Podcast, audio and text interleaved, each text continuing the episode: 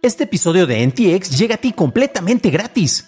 Pero si quieres pagar y ayudarnos a continuar con este programa y además recibir episodios sin publicidad, ¿quiénes somos para limitarte?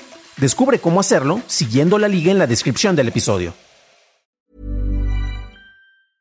Life is full of awesome what ifs and some not so much, like unexpected medical costs. That's why United Healthcare provides Health Protector Guard fixed indemnity insurance plans to supplement your primary plan and help manage out of pocket costs. Learn more at uh1.com.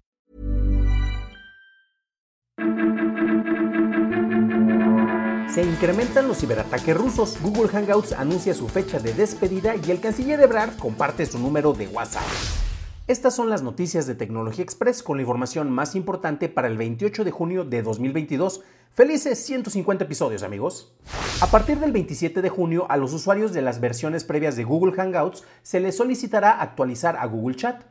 Tras recibir un mensaje, la aplicación clásica dejará de funcionar y las conversaciones migrarán automáticamente para la mayoría de los usuarios. Google advierte que algunas conversaciones podrían no migrar y enviará correos electrónicos a los usuarios afectados. Los usuarios de la extensión de Hangouts para Chrome serán redirigidos a Google Chat en su versión web y en julio la barra lateral de Hangouts en la versión web de Gmail se actualizará para mostrar chat.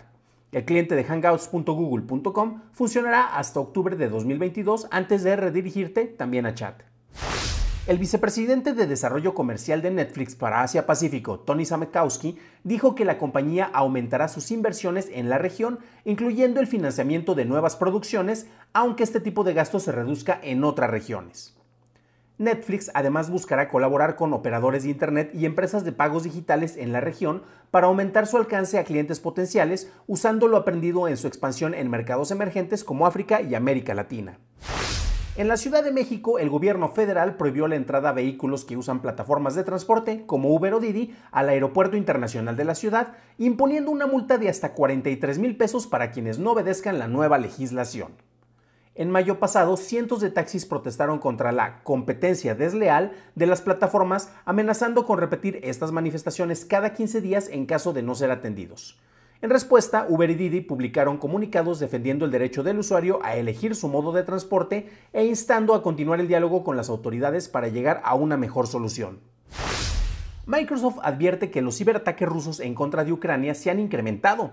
Hasta el momento se han registrado 128 ciberataques rusos enfocados en organizaciones de hasta 42 países que han enviado apoyo a Ucrania. Aproximadamente el 60% de estos ataques se enfoca en miembros de la OTAN, siendo los Estados Unidos los más afectados, seguidos por Polonia. Los ataques se han dirigido a agencias gubernamentales en un 50%, 20% en el sector de tecnologías de la información, 19% en la infraestructura crítica y 12% en organizaciones sin fines de lucro y según el reporte de Microsoft, solo el 29% de todos estos ataques han sido exitosos. Pasamos a la noticia más importante del día, y es que el canciller mexicano Marcelo Ebrard compartió en un tuit un número de contacto en WhatsApp.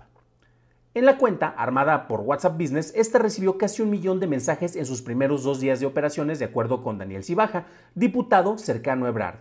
Esta herramienta de comunicación además sirve para posicionar a Ebrard como figura pública y fortalecer su candidatura, aunque faltan dos años para las elecciones y la ley electoral prohíbe iniciar campañas con tanta anticipación pero el uso de WhatsApp no está considerado por esta legislación. Por su parte, Rafael Morales, director de Riesgo y Análisis Político en Acerta, una firma de asuntos públicos de la Ciudad de México, menciona que el objetivo que está detrás no es el que él responda, refiriéndose a Ebrard. El éxito de la medida vendrá al recopilar una base de datos para ser usada cuando empiecen las campañas electorales.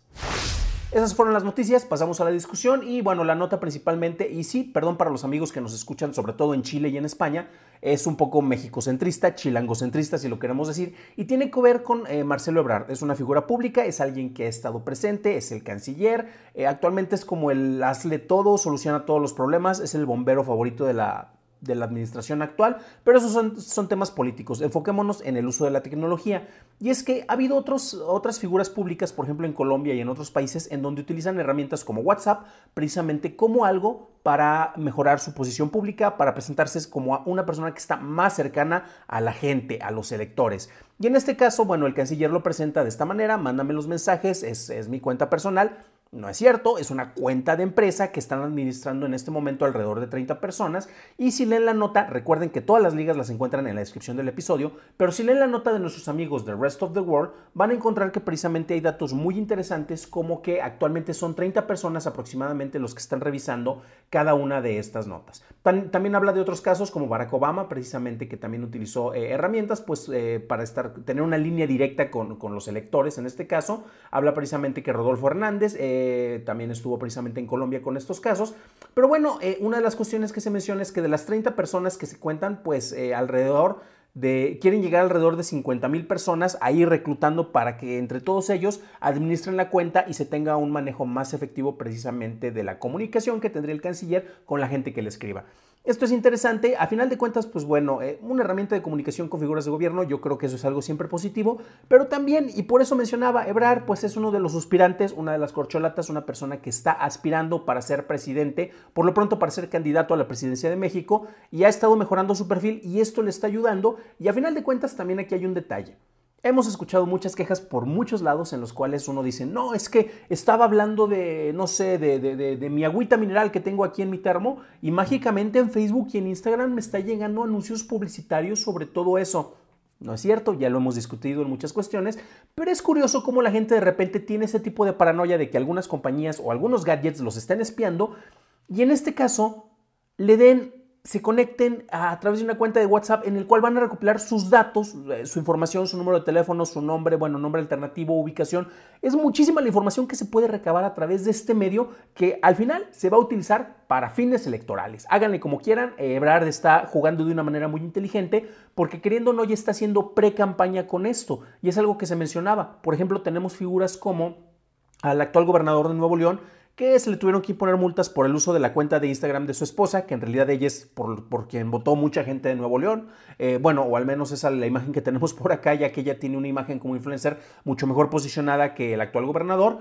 Eh, pero la cuestión es que eh, a él sí se le impuso una multa precisamente por el uso de, este tipo de cuentas eh, cuando pues ya no había tiempos. Hablamos aquí previamente precisamente sobre las multas que se, les impusieron a los influencers que estuvieron lanzando campañas para el verde ecologista en tiempos que no estaban permitidos y en este caso se está adelantando por este medio y de una manera muy inteligente, debo de reconocerlo, precisamente para hacer campaña, para presentarse como una persona que está en contacto contigo, pero que a final de cuentas ese contacto para un canciller de, por el tipo de función que desempeña pues honestamente no tiene como que mucho efecto. Este tipo de cuestiones serían mejor relacionadas con nuestros diputados y nuestros senadores para tener una relación directa con ellos, pero bueno, esperemos que le den buen uso. Y también al punto que quería llegar es de que mucha gente tiene la paranoia de que los van a espiar y aquí están dando activamente precisamente sus números para que sean rastreados con información mucho más sensible que lo que les podrían rastrear para que les promuevan sus agüitas minerales porque las estuvieron mencionando y el teléfono estaba sobre la mesa y los escuchó espiándolos.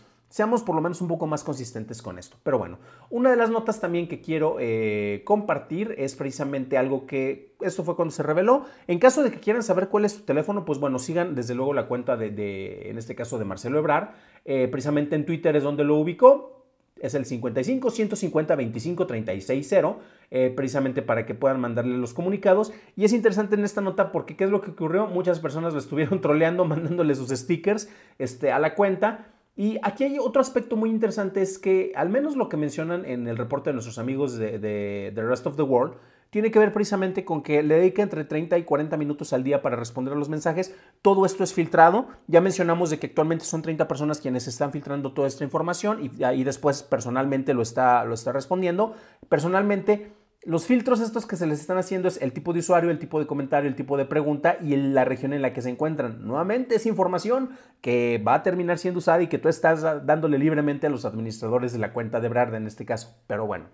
Entonces, se menciona que podríamos llegar a 50 mil personas para que administraran todo esto y eh, algunos de los comentarios que se están haciendo tienen que ver con el hecho de que, pues con unos buenos bots filtras toda esa información, no necesitas precisamente tener a humanos a cargo de esto, a menos que quieras crear fuentes de empleo, si no, pues llámenme, igual si pagan bien, podríamos estar eh, haciéndoles los reportes de tecnología y respondiendo los WhatsApps de Ebrard al mismo tiempo, pero bueno. ¿Ustedes cómo ven esto? Está bien que una figura pública, en este caso eh, como Marcelo Ebrard, deje este tipo de líneas de contacto, creen que la información que ustedes les den va a ser para bien o puede ser utilizada para el mal. Déjenme en los comentarios ya que me interesa saber su opinión. Para un análisis más a detalle en inglés, visita dailytechnewshow.com en donde encontrarás notas y ligas a las noticias. Recuerda que si encontraste útil información de este episodio, me lo puedes dejar saber dejando una calificación positiva en Spotify y en Apple Podcast. También estamos en iCast y en YouTube. Y por cierto, antes de empezar a grabar este programa, le, pues llegó Jesús Martínez y se suscribió. Gracias por la suscripción. Pueden dejarnos también un like que no les cuesta nada. Y pues bueno, por cierto, felicidades a todos ustedes porque llegamos al episodio regular número 150. Gracias por acompañarnos con estas entregas. Tenemos otros episodios especiales que se han entregado por ahí, pero episodios normalmente formales eh, donde reportamos eh, las noticias de tecnología de manera express. Tenemos el episodio 150. Felicidades a todos nosotros. Eso es todo por hoy. Gracias por tu atención. Nos estaremos escuchando en el siguiente programa y te deseo que tengas un magnífico martes.